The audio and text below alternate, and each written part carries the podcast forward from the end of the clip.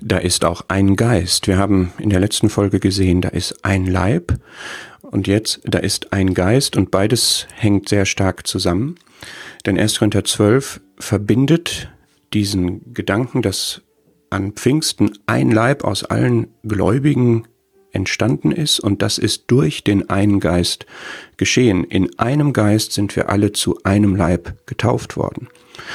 Und in der Passage aus Epheser 2, die wir schon gesehen haben, wo beschrieben wird, dass Christus unser Friede ist und aus beidem, aus den Juden und den Nationen eins gemacht hat, da folgt dann der Vers 18, der das auch nochmal sagt, durch ihn haben wir beide den Zugang, also wir beide, die Juden und die Nationen gleichermaßen, jeder, der aus diesem Hintergrund zum Glauben an Jesus Christus gekommen ist, hat den Zugang durch einen Geist zu dem Vater. Das heißt, es ist ein und derselbe Geist, der aus allen Gläubigen die Versammlung gebildet hat. Und es ist ein und derselbe Geist, der Frieden miteinander, aber auch Frieden mit Gott gemacht hat und so Zugang, jedem Glaubenden Zugang zu dem Vater verschafft.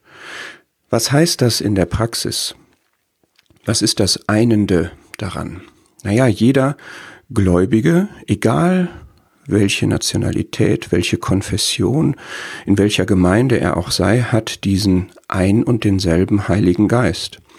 Und wenn wir mal uns überlegen, was der Geist alles macht, das ist ja nicht eine abstrakte Wahrheit, dass wir den Heiligen Geist haben, sondern der verändert uns zum Beispiel nach 2. Korinther 3, Vers 18 in das Bild des Herrn Jesus. Er macht uns ihm ähnlicher. Er führt uns, er leitet uns nach Römer 8.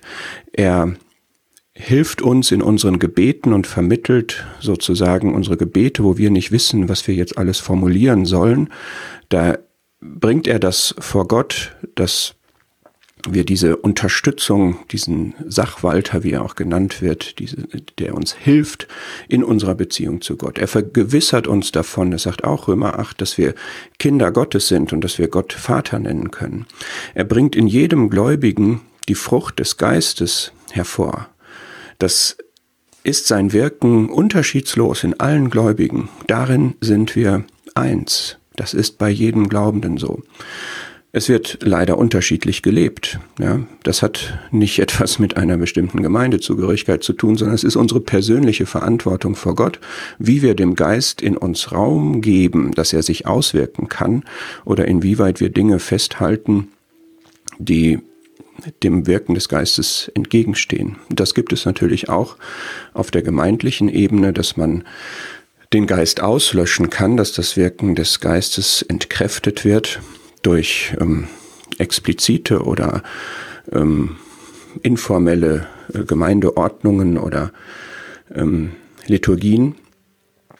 Aber was Gott erst einmal gegeben hat, das ist der eine Geist, der in allen Gläubigen und in der Versammlung insgesamt da ist und seine Wirkung entfaltet.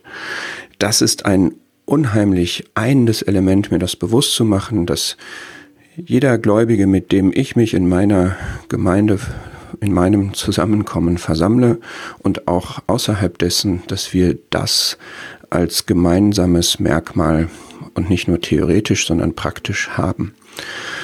Dann gibt es hier aber auch wieder Verschiedenheit, das sagt 1. Korinther 12. Es gibt Verschiedenheiten von Gnadengaben, aber derselbe Geist. Und es ist, glaube ich, wichtig zu sehen, dass Verschiedenheit, die ich wahrnehme, die ich beobachte, durchaus darin ihren Ursprung haben kann. Das muss nicht immer so sein, aber es ist schon in dieser Einheit so angelegt, dass es verschiedene Gnadengaben gibt. Und die Verschiedenheit ist wieder etwas, was ich nicht nur tolerieren muss, sondern was wichtig ist, was richtig ist, was Gott so will. Weil wir nicht alle gleich sind, weil es nicht nur die gleichen Dienste gibt und es gibt deshalb auch nicht die gleichen Wirkungen immer und es ist jede Gnadengabe anders. Die Verschiedenheit in der Einheit, denn so ist der Geist. Der Geist ist nicht uniform, der Geist ist nicht einförmig, sondern der Geist wirkt, weil es Gottes Geist ist, in der Einheit Verschiedenheit und in der Verschiedenheit Einheit. Diese Wahrheit und diese Realität, ja, um jetzt nicht den Eindruck zu erwecken, Wahrheit sei etwas Theoretisches, sondern diese Realität des einen Geistes in allen Gläubigen und in der Versammlung ist etwas, was uns wirklich zusammenfügt und auch in der Praxis zusammenfügen soll.